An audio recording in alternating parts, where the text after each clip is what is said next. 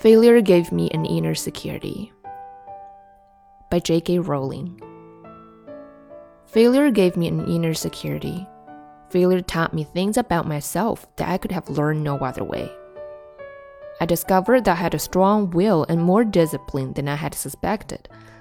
I also found out that I had friends whose value was truly above the price of rubies.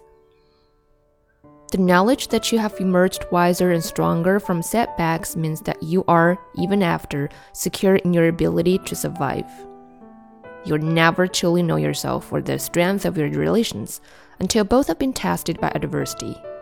Such knowledge is a true gift, for all that it is painfully won and has been worth more to me than any qualification I ever earned. So, given a time turner, I would tell my 21 year old self that personal happiness lies in knowing that life is not a checklist of acquisition or achievement. Your qualification, your CV, or natural life. Though you will meet many people of my age and older who refuse the two.